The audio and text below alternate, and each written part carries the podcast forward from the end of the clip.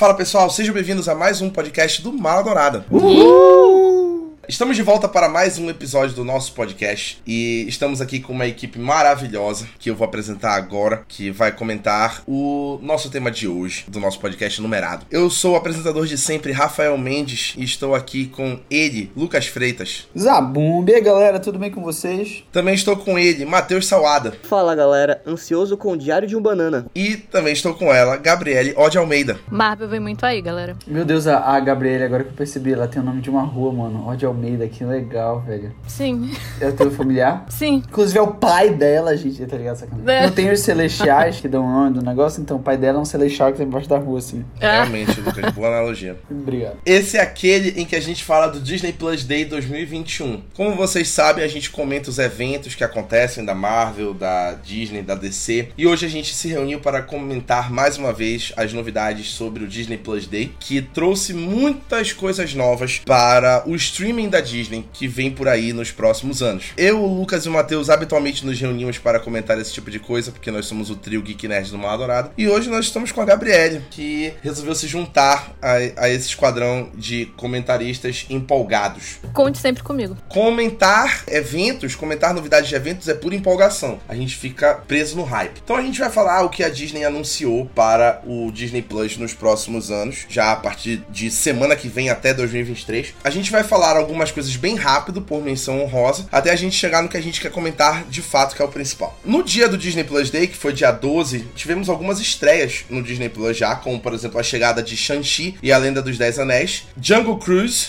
o filme do The Rock com a Emily Blunt, e o clássico Encantada com a Amy Adams. Esses três filmes estrearam no Disney Plus, todos no Disney Plus Day, e teve toda uma campanha para promover a estreia desses filmes que são obviamente muito aclamados. Além disso, tivemos a estreia de alguns curtas curtas como Oi Alberto, que se passa no mesmo universo de Luca, e Olaf apresenta, que são uma série de curtas do Olaf do Frozen, comentando, é, recriando é, filmes clássicos da Disney. E esses curtas também estão disponíveis no Disney Plus. Tivemos Esqueceram de Mim no Lar do Oscilar, o reboot de Esqueceram de Mim, que estreou também no Disney Plus, e Entre Laços, que é a primeira série da América do Sul, uma série original do Disney Plus produzida na América do Sul. Agora a gente vai para os anúncios de coisas que vão estrear em breve. Mais uma vez a gente vai passar bem rápido, só para comentar. O National Geographic, que para quem não sabe é da Disney, depois que a Disney comprou a Fox, anunciou três documentários novos. O primeiro é Sem Limites, que é uma série documental com Chris Hemsworth, e isso fala por si só. É uma série do Chris Hemsworth fazendo aventuras ao redor do mundo, sendo o grande gostoso que ele é. Também teremos Welcome to Earth, que é a série com Will Smith como apresentador e dirigida pelo Darren Aronofsky, de Mãe e Cisne Negro. Todos esses filmes foram dirigidos pelo Darren Aronofsky e ele dirigiu esse documentário. E também vai ter America the Beautiful, que vai ser uma série documental para exaltar as belezas geográficas dos Estados Unidos, como se a gente realmente precisasse disso. Disney Fox anunciou um monte de coisa, que é o que a gente vai falar agora também, bem rápido. Vai ter o filme do Diário de Banana, isso já estava anunciado faz tempo, que vai ser um filme novo e animado agora de um Diário de Banana, baseado no, nos livros da série. O filme estreia em dezembro, no dia 3 de dezembro, teve o primeiro pôster divulgado, e também foi anunciado que a sequência, que é Roderick, que é o cara, que é o segundo livro da série, também vai ser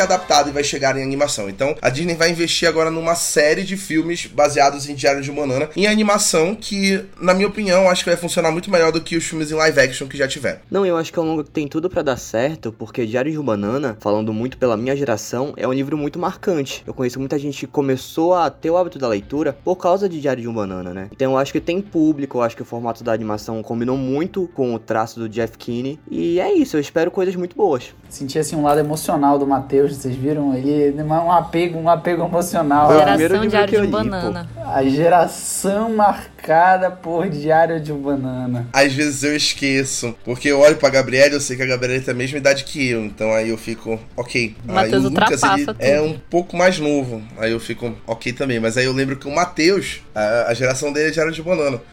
a geração Diário de um Banana. Não tem nada de errado, é só um choque de realidade. Às vezes eu, eu sou Acontece, confrontado pela, pela ideia de que eu tô velho, é só isso. Estamos. Acontece. 12 é demais vai ganhar um reboot em março de 2022, que vai ser estrelado pela Gabrielle Union e pelo Zach Braff. Vão ser o casal. E eles falaram numa entrevista pro Disney Plus Day que eles vão investir numa família multiétnica dessa vez, ao invés de uma família 100% branca, como foi na versão do Steve Martin com a Bonnie Hunt. Que para mim eu não me importo de ser 100% branco, porque aquele filme é maravilhoso, né? O Steve Martin, aquele elenco é perfeito do 12 de março. Mas eu não me incomodo com reboots, eu acho que vai ser legal. Eu tenho uma boa esperança disso aí. Desde que não estrague tudo, tudo certo, né? Exatamente. Já tem, tem os reboots bons e tem o reboot Quarteto Fantástico, né? Que é aquilo. E tem o reboot Esqueceram de Mim. Tem um reboot Esqueceram. Olha aí, a, a, a Disney tá, tá, pisando, tá pisando em ovos, pra falar a verdade. Pisou na bola. É, mas aí é aquela história. Eu acho que a gente não pode levar em consideração o reboot da Fox Marvel, porque a Fox nunca respeitou a Marvel, né? Mas é outra história. Desenchanted, sim, o, a sequência de Encantada vai chegar em 2022, exclusivamente no Disney Plus. Nossa, tá confirmado que a Amy Adams e o Patrick Dempsey vão aparecer como os protagonistas do filme. Encantada é aquela. É, é, quando. É da Cinderela que vem para Nova York, é esse Encantado? Só não vai ser perfeito se eles tiverem muita má vontade, porque tem tudo para ser perfeito. Eu acho um absurdo, Lucas, tu falar dessa forma. É aquele lá. Gente, Encantada é Encantada. Não, eu acho legal, só que eu não lembrava qual era. Mas não, ele, ele é de quando? É tipo 2011, não é? 2010, assim. De... Ele deve ser 2006.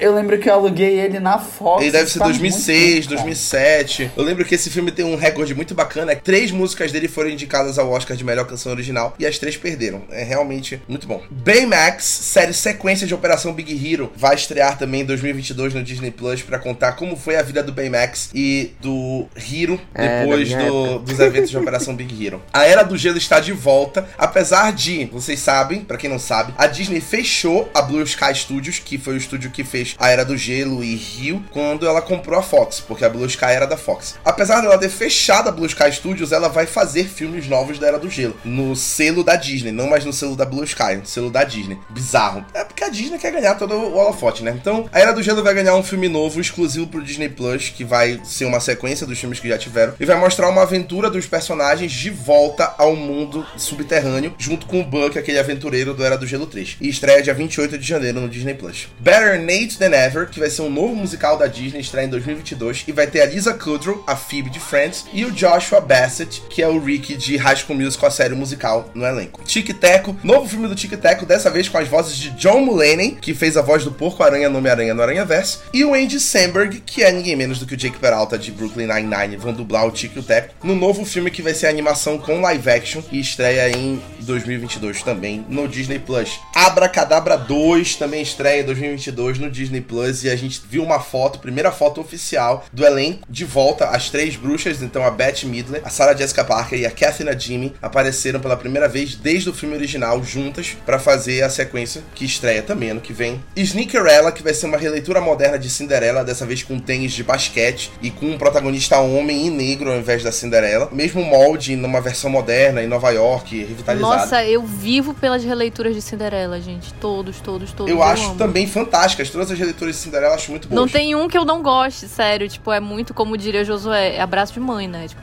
abraço de mãe. É, tem que, tem que dar o crédito pro Josué, porque da última vez é, que não, não deu crédito lá no é grupo dele. do Mala Dourada. Não, é. Créditos ao Josu. Ficou triste também estreia 2022 no Disney Plus. High School Musical, a série musical, terceira temporada, também 2022. Então, muita coisa vem por aí. Perfeição, cara. Essa série é perfeita. Respeite a minha geração. Respeita a nossa geração. Essa é a nossa geração. As Crônicas de Spiderwick agora vai ganhar uma série nova em live action no Disney Plus, estreia ano que vem. Zootopia Plus é uma série de curtas no universo de Zootopia, estreia também ano que vem. E a galera já tá pedindo um romance entre a Judy Hopps e o. Me esqueci o nome do. lá do, da raposa. Foda-se o nome da raposa lá, do, do pilantra. Raposo. E Tiana, que vai ser a nova série musical de A Princesa e a Plebeia, que também estreia ano que vem, que vai ser a sequência da Princesa e a Plebeia, que é o primeiro filme da Disney com a Princesa Negra. Então, acho que o único até agora, inclusive. Representatividade, ó, tá em dia na Disney. Olha a representatividade. Vai chegar aí a série ano que vem. Para fechar a nossa rodada de informações rápidas, as novidades da Pixar. Cars on the Road, que vai ser uma sequência da série Carros e vai mostrar o Relâmpago McQueen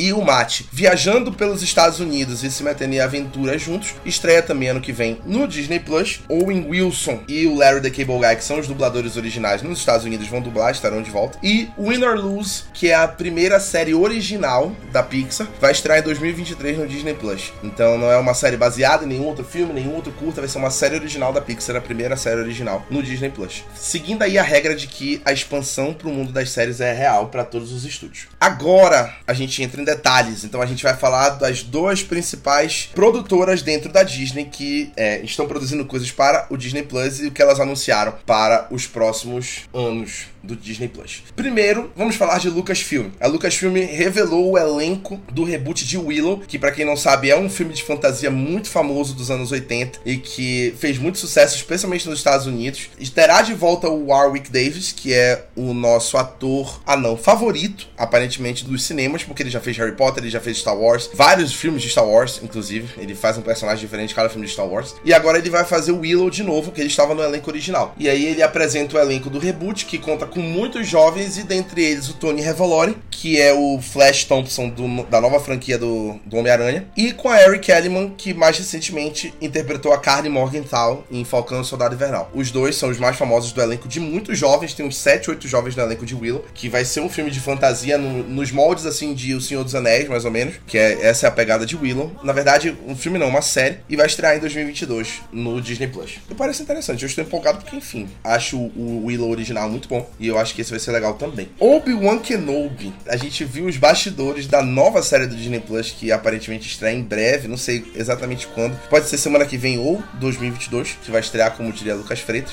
E a gente viu os bastidores da série e a gente viu as primeiras imagens de artes, que inclusive uma das artes está na capa do nosso podcast, que é o Obi-Wan Kenobi em cima de um dos bichos que foi revelado, né? E aí a gente vai ver o Obi-Wan de volta, interpretado mais uma vez pelo Ewan McGregor, que fez um lobby tremendo por anos para ele voltar ao papel de Obi-Wan Kenobi, e agora ele finalmente conseguiu. E ele revelou alguns detalhes junto com a criadora, a Deborah Chow, revelaram alguns detalhes sobre como a série vai se encaixar na linha temporal de Star Wars e o que, que a gente vai ver exatamente, né? Então ele falou que a gente vai ver Obi-Wan resgatando os Jedi que estão no exílio depois da Ordem 66, que é a ordem que manda assassinar todos os Jedi. A gente vai ver o Obi-Wan protegendo um Luke Skywalker de 10 anos em Tatooine. E a gente também vai ver o Obi-Wan enfrentando mais uma vez Darth Vader, um confronto inédito que a gente nunca viu, e o McGregor enfrentando Hayden Christensen, que estará de volta como Darth Vader na série. É uma série que tem tudo para dar certo. Para quem assistiu Star Wars Vision, o primeiro episódio fala de um Ronin, que era um Jedi, e aí ele meio que é renegado. Eu acho que se a série seguir nessa vibe, tem tudo para ser, tipo, uma das melhores produções da Disney Plus, e tem muita história para se abordar, né? Ele pode tratar da contradição dele ter sido um Jedi, agora ele ser meio que um renegado, dele não ter mais um objetivo, da esperança que ele deposita no Luke Skywalker. Tem tudo para dar certo. Cara, muito bom. E tipo assim, a, a, a Lucasfilm ela tem, um, tem uma gama muito boa, assim. É, todas as séries que lançaram originais de Star Wars deram muito certo, né? A gente tinha aquelas séries animadas, tipo Clone Wars, que já vinham dando muito certo. E aí, depois da aquisição da, dessa fusão total, assim, da Disney, começou a vir essas novas. Teve Mandaloriano, que foi impecável. Teve Star Wars Visions, que trouxe um, uma, uma, uma releitura totalmente diferente, assim, é, do que a gente via normalmente, mas que continuou sendo muito bom. Eu acho que assim, a história do Obi-Wan é, é muito, foi muito pouco trabalhada, sabe? E tem espaço para trazer tanta profundidade que esse personagem tem. Eu acho que tem tudo para ser incrível. É porque o universo do Star Wars é muito rico e dá para variar com vários Sim. gêneros, né? Então dá para fazer um filme de uhum. faroeste, uhum. como pode ser esse filme do Kenobi, dá para fazer um filme de guerra aos moldes do Dunkirk, dá para fazer um drama político como foi Rogue One. Então assim, eu acho que em termos de lore, a Lucasfilm tá muito bem, bem recebida. É completamente diferente da Sony, que precisou enxugar, sabe, ao máximo o universo do Homem-Aranha para fazer seus filmes. Eles não, eles têm toda uma gama de personagens e conceitos para aproveitar. E eles vão falar de uma lacuna, que é uma lacuna pouco explorada no lado do Obi-Wan, que é o que, que ele ficou fazendo entre Vingança do Sith e Uma Nova Esperança, né? Justamente esses anos de proteção do Luke Skywalker, então eles têm um potencial muito grande de coisa para se fazer aí, né? Apesar de que aparentemente a série vai ser uma minissérie, então a gente não vai ver além de oito episódios dela. Eu acho assim, se a pessoa quer contar essa história, ela quer contar essa história e não tem por que ficar se estendendo. A série estreia em 2022 no Disney Plus. É, não sabe se data ainda, não tem trailer, não tem pôster, mas eles vão começar a divulgar no começo do ano. Esse podcast de hoje é bem rápido, né, gente? Como vocês podem perceber. A gente já chegou no nosso tópico final agora, que é o que a gente vai falar de Marvel Studios. O problema é que o tópico final é muito grande, a gente tem coisa pra caralho pra falar aqui no Marvel Studios, né? Que foram todos os anúncios que o Marvel Studios fez para os próximos anos no Disney Plus. O primeiro, que foi assim, muito chocante para mim, foi eles anunciarem o reboot da série animada dos X-Men dos anos 90, que é a série original dos X-Men que todo mundo já viu, que todo mundo conhece aquele meme do Wolverine com o, o quadro na mão. A fotinho, porta-retrato. E essa série estará de volta, e inclusive eles usaram esse meme para divulgar a série do Wolverine tocando no quadro e o quadro com o pôster do X-Men 97, que é o nome da série. A série vai continuar diretamente de onde parou nos anos 90, e dessa vez produzida com o selo do Marvel Studios. Então, essa é a primeira produção oficial de X-Men na mão do Marvel Studios, é X-Men 97, que vai ser produzida com o selo, estreia em 2023, a série animada no Disney Plus. Aparentemente vai manter o mesmo estilo de animação, e eu fiquei empolgadíssimo quando eles anunciaram. Eu não sabia que eu precisava de um reboot do X-Men clássico até eles anunciarem o reboot do X-Men clássico, porra. Só faltava voltar o Super Choque. Cara, eu acho muito legal, tipo, a, a, a forma com que essa série dialoga, sabe? Claro que a gente teve uma grande série do X-Men, que foi X-Men Evolution. Quem não via no SBT É maluco. É, mas eu acho que, assim, a, a, a série do X-Men animada dos anos 90 teve uma grande importância até para os quadrinhos, sabe? Porque a estética dela é um pouco diferente. A estética dela é muito mais quadrinesca. Acho que é uma das poucas séries que realmente é quadrinesca, sabe? E, cara, nossa, tem muita coisa para eles explorarem ali lá. Para as pessoas que já viram alguns episódios, tipo, é realmente fiel, assim, completamente aos quadrinhos. Então, nossa, eles podem explorar tudo, tudo, tudo. Ainda mais agora com a Marvel explorando o multiverso, eles têm essa. Não, não precisam ter essa, esse prendimento em alguma coisa, tipo, se é alguma coisa linear. Ah, cara, vai ser incrível. O único problema é que vai estrear em 2023, né? Só isso. Esse é o problema. O problema das coisas é que elas precisam ser produzidas antes de sair. Esse é o grande problema. Mas anunciou, eu quero que já esteja produzido. Exatamente. E eu acho legal imaginar que a gente já tá extremamente ansioso pra assistir essa série. Só que quem cresceu nessa época e virou nerd por causa de desenhos como o dos X-Men, o do Batman e o do Homem-Aranha, deve estar im- hiper empolgado, assim. Eu acho que é literalmente um presente que a Marvel vai dar pra esses fãs. Que cresceram com essas obras e se tornaram nerds por causa desses desenhos, né? Falou tudo, Rafa... Matheus. Eu ia falar Rafael. Eu acho que tu falaste tudo, Matheus.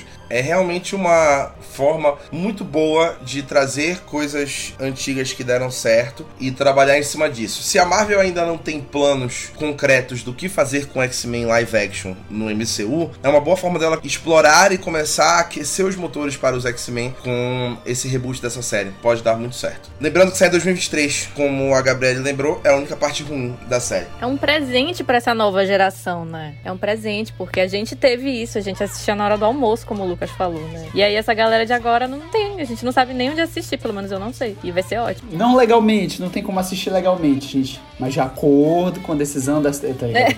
a falar É, assim. não. E as séries animadas de super-herói estão com uma temporada muito boa, né? A gente viu Invencível sendo uma série que angariou vários e vários fãs na Amazon Prime Video. A gente tem o What If, uma série que bombou também no Disney Plus. Então acho que o timing, assim, tá perfeito. O Matheus está com o Invencível, tanto quanto eu estou com o Quarteto Fantástico. Todo podcast que o Matheus participa, ele dá um jeito de fazer uma comparação de alguma coisa com Invencível. É uma obsessão dele é essa série. Falando em quarteto, muito triste que não teve nada de Quarteto Fantástico anunciado. Estou decepcionado. Calma, mano, tá que nem o? Rafael Mendes em cada. Dei Gente, gatilho para o Rafael. Ah, eu acho que a Gabriele não tava ainda aqui na época do, do WandaVision. Cara, a cada episódio, o Rafael Mendes criava uma nova teoria de que o John Krasinski ia aparecer nessa série. Não, gente, ele vai aparecer. É agora que vocês não estão vendo. Passou um cara alto lá atrás. É ele. Gente, eu era um psicopata com WandaVision e, e Quarteto Fantástico. Aparecia um cabelo branco em alguém, não sei, qual- é, em alguém no fundo. Olha aí, ó. Olha. É, lembrando que não teve nenhum anúncio de nenhum filme do Marvel Studios, porque a gente tá falando de Disney Plus. Então são só as coisas que vão para o Disney Plus que foram anunciadas e abordadas. Nada de filme, né? Os filmes vão ser falados depois num outro evento que a Disney vai fazer em breve. Não sei quando é, mas a Disney já falou que em breve vai falar sobre os filmes no próximo evento. É, a gente recebeu as logos oficiais das próximas séries live action do Disney Plus, então Cavaleiro da Lua, Mulher Hulk, Miss Marvel, I Am Groot, Coração de Ferro, Invasão Secreta e também o Armor Wars. Também ganharam as suas logos oficiais, que vão ser usadas nas produções, que estreiam em breve. Cavaleiro da Lua, Mulher Hulk, Miss Marvel e Invasão Secreta já deve estrear ano que vem, com certeza 2022. Coração de Ferro, Armor Wars, eu não sei quando é que vai estrear, porque ainda não começaram as gravações, até onde eu sei. Então ainda não começou a gravar, apesar do elenco estar parcialmente encaminhado, né? A gente já sabe que a Dominic Form vai ser a Riri Williams, a Coração de Ferro, e que o Armor Wars vai ser protagonizado pelo Don Cheadle com o Rhodes. Não sabe se exatamente. I Am Groot estreia ano que vem. Vai estrear ano que vem a série dos curtas, porque ela está em produção junto com especial de Natal do Guardiões da Galáxia, que estreia no Natal do ano que vem, e as duas estão sendo produzidas junto com Guardiões da Galáxia Volume 3, que está sendo filmado nesse momento. Estão no set já filmando. Já foi confirmado, inclusive, que o Stallone vai voltar como o Stakarogord, ele vai aparecer de novo. Para os fãs de rock aí, Matheus. Então o Stallone vai aparecer novamente como o Stakarogord no Guardiões 3. Então essas séries vão sair ano que vem, porque a Marvel confirmou que elas iriam sair antes da estreia de Guardiões da Galáxia Volume 3. Sair tudo ano que vem. Né? Além disso, a gente vê que o sucesso das séries animadas, da série animada What If, trouxe consequências para o Disney Plus, porque mais duas séries animadas foram confirmadas além da segunda temporada de What If. Foram confirmadas mais duas séries animadas para o Disney Plus, que é Spider-Man Freshman Year, que vai contar provavelmente os anos iniciais do Peter Parker na faculdade, então os primeiros anos de faculdade do Peter Parker, né? Marvel Zombies. A gente vai ter uma série exclusiva de Marvel Zombies para os fãs do episódio Marvel Zombies de What If. Estaremos lá firmes e fortes para assistir essas duas animações, junto com a segunda temporada de What If, que também estreia ano que vem, e com I Am Groot. Então tem quatro produções animadas do Marvel Studios confirmadas para o ano que vem, mostrando que o sucesso de What If moldou um novo caminho para o Marvel Studios no Disney Plus com as séries animadas. Assim, trarei uma opinião impopular,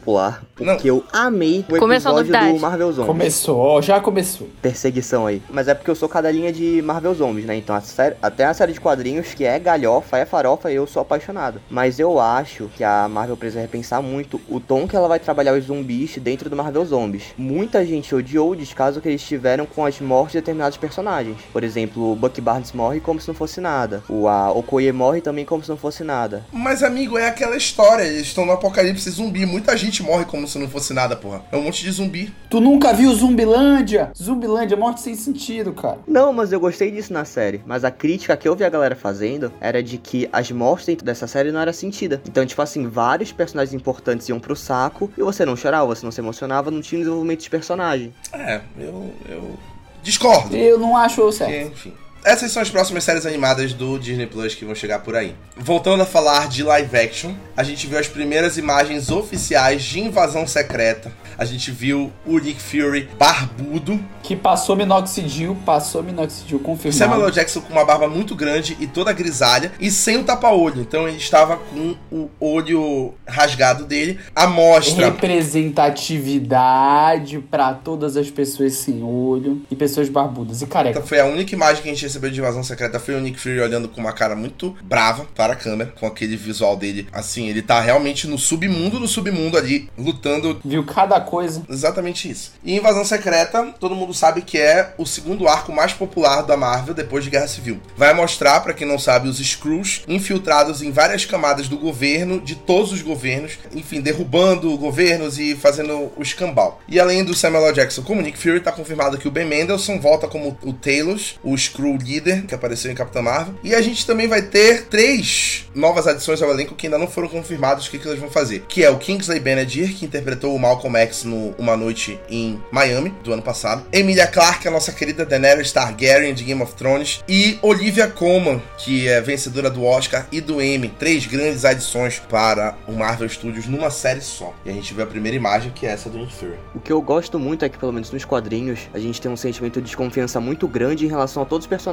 Então, assim, os heróis lutam contra os outros porque eles não sabem quem é Skrull, quem é de verdade. O Wolverine luta com o Luke Cage, o Homem-Aranha tem uma treta com o Homem de Ferro. Então, assim, é, é aquela questão. Eu tô aqui com um cara, eu não sei se ele tá me traindo, eu não sei se ele é um Skrull, eu não sei o que aconteceu com meu amigo que sumiu. Eu acho que se eles conseguirem levar esse clima de tensão pro live action, sabe, vai ser espetacular. O que eu acho difícil, inclusive, porque, enfim, a motivação deles foi diferente, né, no Capitão Marvel, que seria, que seria a iniciação perfeita. Não sei, cara, eu acho muito complicado. Eles podiam tentar resolver isso com multiverso, assim, de falar que ah, veio uma, uns screws, o multiverso não são legais, mas sei lá, eu acho que não acho que não funcionaria tão bem pela forma que eles apresentaram, sabe? Nenhum momento eles, nenhum momento se passou pela cabeça que os screws eram do mal, ou que. Porque, tipo, eles estão desde a década de 80 só ajudando. Por que do nada eles mudariam, sabe? Mais de 40 anos depois. A motivação nos quadrinhos é que tava tendo a guerra Cris Cru, né? E aí eles queriam usar a Terra como porto seguro. Que é mais ou menos o que acontece no Capitão Marvel, né? A guerra Chris Cru. Eu acho que eles poderiam trabalhar, tipo, uma facção terrorista dentro da comunidade Skrull. É, eles iam ficando mais radicais, iam se infiltrando na Terra. Mas realmente, o que tu falou deixa complicado tu criar um vilões assim. E eu acho que essa história realmente de tu ficares em desconfiança é uma coisa que vai estar presente, porque é uma coisa que a gente já tem um pouco disso quando a gente lembra que em Homem-Aranha Longe de Casa, o Nick Fury e a Maria Hill que a gente vê lá o tempo todo, no filme todo, não são eles dois, né? São os dois Skrull, o casal, e aí eles estão disfarçados porque o Nick Fury está no espaço com um exército de Skrulls. Então o que, que ele está fazendo no espaço com um exército de Skrulls enquanto tem um Skrull disfarçado dele e da Maria Hill na Terra, o Nick né? Fury tá no espaço desde quando? Eu esqueci. Pois é, aí é que tá. Aparentemente, segundo teorias da internet e detalhes que foram é, coletados ao longo dos filmes, segundo o Reddit, o Nick Fury não é mais o Nick Fury, já é o Talos disfarçado de Nick Fury do final do Capitão América 2 pra frente. Então, assim, Vingadores Era de Ultron já não é mais o Nick Fury, é o Talos disfarçado dele. Porque falam da questão do pão de forma, né, que é cortado na diagonal e tudo mais, que é aquele detalhe que eles falam lá no Capitão Marvel. É uma teoria muito doida, para quem não sabe, vou falar rápido. Em Capitão Marvel, fala-se que os Skrulls não absorvem memórias das pessoas que eles copiam. Pra testar se a pessoa é um Skrull disfarçado ou não, a Carol Danvers, a Capitã Marvel, pergunta informações muito pessoais de cada pessoa, que só aquela pessoa pode saber porque é um negócio só dela. E o Nick Fury naquele filme fala que se o pão de forma estiver cortado na diagonal, ele não come. Ele não come porque é uma, uma neura dele. Ele não come o pão de forma cortado na diagonal. No Vingadores Era de Ultron, ele aparece comendo um pão de forma cortado na diagonal pela Laura Barton, né, a mulher do Gavião Arqueiro. Ela corta o pão de forma na diagonal e ele come, lá no Era de Ultron, que é um filme que se passa antes, na ordem de lançamento do Capitão Marvel. Então, suspeita-se que desde o Era de Ultron, o Nick Fury já é o Talos disfarçado por causa disso. Tem todos esses detalhes, que a gente vai saber com mais clareza, provavelmente quando a Invasão Secreta sair, né? Se Deus quiser, será no que vem. Duas séries live action novas foram confirmadas pelo Marvel Studios para o Disney Plus, que são duas séries derivadas de outras séries que já foram transmitidas ou vão começar a ser transmitidas em breve. Que é Echo, que vai ser a série Que é a sobre série a do Ben heroína. 10, né? Do Ben 10. É, com personagem. certeza. É a série da nova heroína do, do Marvel Studios, que vai ser apresentada na série do Gavião Arqueiro, na semana que vem. Ela é uma heroína surda, então mais uma heroína surda para o Marvel Studios, isso é muito legal. E ela tem poderes sônicos, então ela mexe com poderes sônicos, ondas sônicos. E ela vai ser apresentada na série do Gavião Arqueiro e vai ganhar uma série solo para ela, que ela é interpretada pela Laqua Cox, que também é uma atriz surda igual a Lauren Ridloff com a Macari em Eternos. A série da Echo confirmada e a série da Agatha Harkness, que vai ser Agatha House of Harkness, que também foi confirmada pelo Disney Plus, que provavelmente It's vai. Provavelmente vai contar a história da Agatha lá nos tempos das bruxas de Salem, né? Que é de onde ela vem. Então, ou então o que ela veio fazendo na humanidade ao longo desses anos entre esse evento das bruxas de Salem e os eventos de WandaVision, para dar mais profundidade. Confirmando que a gente conversou lá no podcast de WandaVision, a Catherine Han vai ser explorada como o novo Loki do Marvel Studios. Assim como o Barão Zemo provavelmente vai ser explorado também numa futura produção dos Thunderbolts lá na frente, que é aquele vilão que é tão querido que ele vira um anti-herói igual o Loki. O exemplo perfeito é o Loki. E aí a Agatha tá seguindo o mesmo caminho, ganhando uma série dela já muito cedo, inclusive. Ela mal foi apresentada esse ano e a série nova dela já foi confirmada. Então é isso aí. Nossa, ela é super cativante, né? Eu tô super empolgada por isso. E eu tenho certeza que, que não vão me decepcionar. Porque eu sou a rainha das expectativas, né? Então, se eu for decepcionada, vai ser muito triste. Com certeza. e a Catherine Han é uma excelente atriz. Ela pegou muito bem a, a, a vibe de Agatha Harkness. Ela tem um potencial muito grande no Marvel Studios, muito grande. né? Vamos, vamos ver até onde isso vai. Ela tem muito aquele espírito assim de tu não sabe se tem ódio da personagem, de repente tu estás adorando a personagem. Nossa, é uma coisa. Ela foi isso a série toda, né? De WandaVision. Não tem jeito. A gente viu os primeiros trailers das três próximas séries do Marvel Studios. E a gente vai falar um por um deles. Com calma, gente, sem emoção. Primeiro, a gente viu o primeiro trailer de Miss Marvel. Então a gente viu a Iman Velani, a primeira atriz paquistanesa, a primeira atriz do Oriente Médio no Marvel Studios, interpretando ninguém menos do que a lendária Kamala Khan, que vai ser a Miss Marvel. E a gente viu ela já dando uma demonstração um pouquinho dos poderes dela, nos segundos que a gente viu, e ela vestindo o protótipo do primeiro uniforme da Miss Marvel, que é baseado na ídola dela, que é a Capitã Marvel, que é a, a ídola máxima dela, e ela faz um uniforme, tipo assim, inspirado na Capitã Marvel, para depois chegar no uniforme clássico que a gente vê, que é aquele vestidinho com as botinhas e a Sharp, né? Que eu acho fantástico aquele uniforme. Todo mundo falou que a Kamala Khan passou uma vibe adorável no trailer. Ela passa uma energia de que vai ser uma das séries mais good vibes da, da Marvel, essa série da Kamala Khan, que é, é uma série que vai dar essa energia jovem, né? Uma jovem ganhando poderes e se tornando tudo que ela sempre quis ser, que é uma heroína, né? Uma energia tipo Homem-Aranha. Eu sinto que tem tudo para ser o novo Coming of Age da Marvel. A personagem tem muita energia nos quadrinhos. Ela começa querendo ser alguém que ela não é. Não, eu sou uma heroína, eu tenho poderes, então. E ela pode manipular o corpo dela, né? Esse é o poder dela. Eu vou querer ser uma mulher alta, eu vou querer ser uma mulher loira. E com o passar dos tempos nos quadrinhos, ela percebe: cara, eu não preciso ser tudo isso. Eu posso ser quem eu sou, com os meus poderes e com a minha religiosidade e com o meu jeito de ser. Então eu acho que passar esse tipo de mensagem em uma produção na escala da Disney Plus, da Marvel Studios, é algo muito legal, assim. E a Kamala Khan personagem perfeita para isso. Não só legal, como muito importante socialmente falando, né? Porque tu tens um personagem que vai além da representatividade pura e simplesmente. A gente vive um momento de intolerância religiosa pelo mundo, né? E principalmente quando se fala em islamismo, mulheres islâmicas, então é muito importante para que as pessoas entendam o lugar dessas mulheres no mundo. Eu vejo muito dessa forma. E é uma coisa que a Kamala Khan vem representando desde os quadrinhos. É justamente essa essa parte do islamismo, da representatividade da mulher islâmica nos quadrinhos como uma heroína islâmica, uma jovem mulher dessa religião. A personagem em si já é muito representativa, com uma atriz que é também do Oriente Médio, vai ser muito mais forte. Uma Sim. equipe de produção de diretores, showrunner, de roteiristas que são todos realmente do Oriente Médio, que vão dar esse olhar fiel fiel ao que é a cultura, ao que é, é respeitoso exatamente, que é o que a, a Marvel, querendo ou não, ela vem fazendo quando ela coloca, por exemplo, um diretor asiático como Destin Daniel Cretton no comando de Shang-Chi, o diretor negro como Ryan Coogler no comando de Pantera Negra. A Chloe Zhao dirigindo Eternos, né? A própria Chloe Zhao, que é uma, é uma diretora asiática, para um filme representativo. É muito importante porque não, não se torna algo alegórico, né? Não vai ser simplesmente uma fantasia e está sendo vestido ali mostrando um personagem fictício engraçado. Tem que ter um fundo de verdade, né? Eu acho que o super-herói, ele não pode ser totalmente o ideal. Ele é justamente para mostrar o que, que, tem da gente ali, né? A pessoa se enxergar ali naquele herói de alguma forma.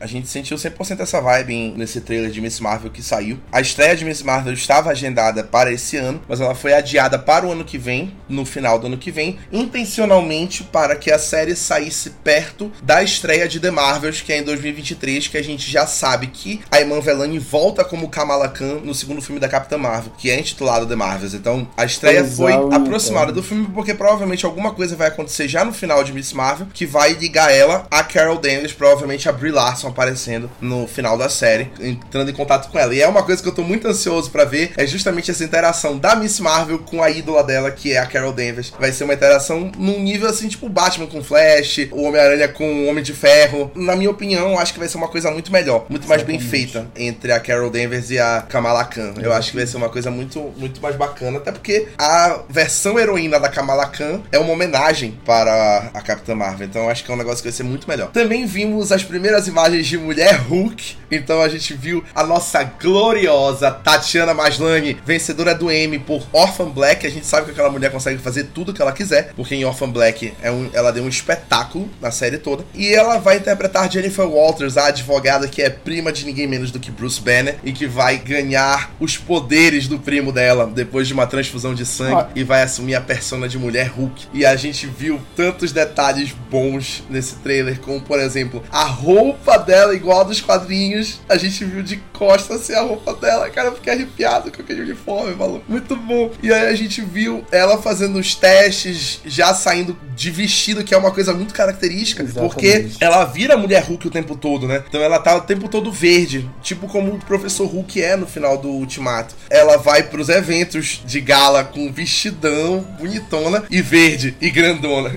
E é muito bom, porque enfim, eu tô muito ansioso pra ver como é que eles vão fazer a maquiagem, os efeitos visuais da Tatiana Maslany pra ela ficar a Jennifer Walters. E além disso, a gente também viu o Mark Ruffalo de volta como Bruce Banner, não só como o professor Hulk, mas ele de volta como o Bruce Banner de fato, né? No modo humano. E a gente sabe que o, o Mark Ruffalo vai participar da série, assim como o Abominável, que é o arco-inimigo do, do Hulk, que é o Tim Roth, que já participou do Shang-Chi, vai participar agora de Mulher Hulk. E a gente viu todas essas primeiras imagens da nova heroína do Marvel Studios que tá vindo por aí. Muito ruim a piada, mas eu preciso. É, a princesa Fiona caminhou para que a mulher Hulk corresse. Perfeito. Nunca é ruim quando você referencia Shrek.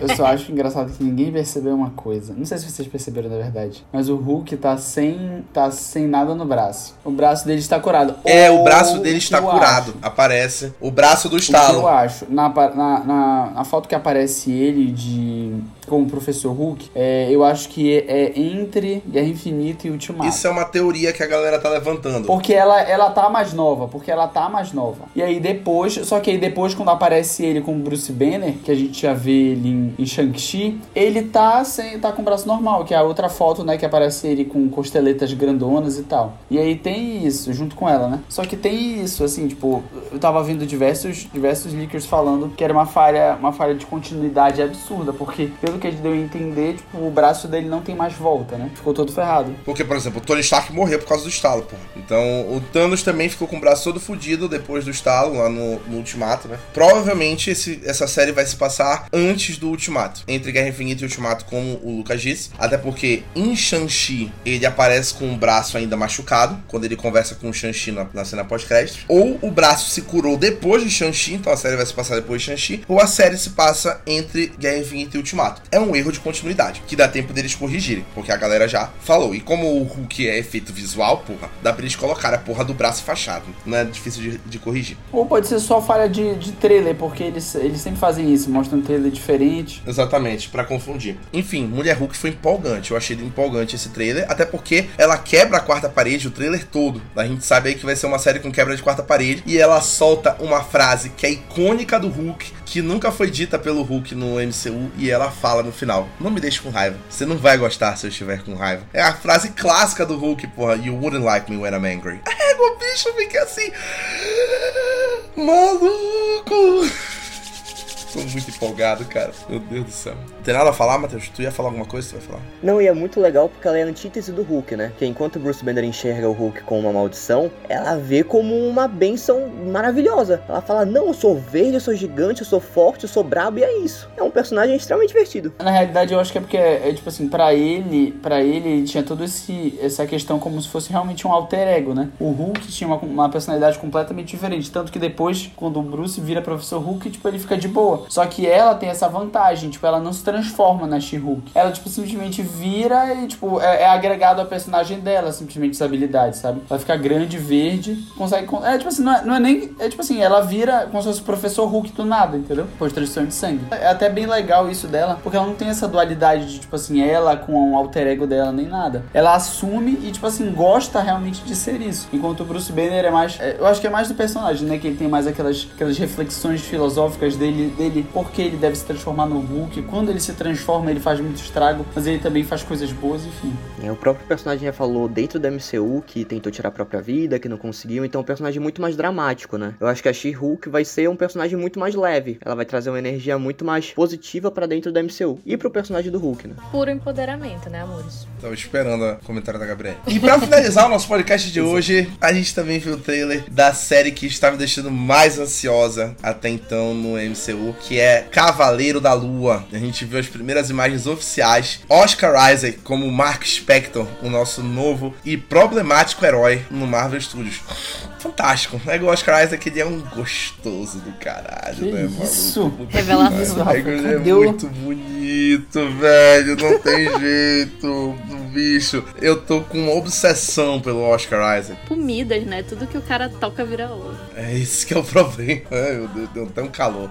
E Tá aí, eu gostei muito de como foi construído esse trailer do Cavaleiro da Lua, porque ele passou muito a energia do que é o Mark Spector, que é essa pessoa com transtorno dissociativo de personalidade, que é totalmente cheia de problemas, inseguranças e tudo isso. E aí ele passa essa energia que ele tá o tempo todo em alerta, que ele tá o tempo todo neurado com alguma coisa. E a gente viu as primeiras imagens de uma cena brutal dele, que é ele de uniforme aparentemente massacrando alguém no chão de um banheiro, que bate muito com a imagem vazada do uniforme dele que vazou umas semanas atrás, do uniforme dele de frente. A gente viu de costas o uniforme e depois a gente vê ele saltando na frente de uma lua com o uniforme todo branco dele e o bastão. Para quem não sabe, o Cavaleiro da Lua é esse herói que tem contato com um deus do Egito e aí ele ganha poderes e aí ele tem que ficar lidando com os poderes dele, com os problemas de personalidade dele do transtorno dissociativo e aí ele mexe com todas essas coisas e tudo isso vira um combo de um anti-herói muito perigoso no Marvel Studios, que é o que vem por aí no ano que vem. É uma tarefa muito difícil adaptar o Cavaleiro da Lua pro MCU, também porque ele parece com muito com outro herói extremamente popular da DC, que é o Batman, né?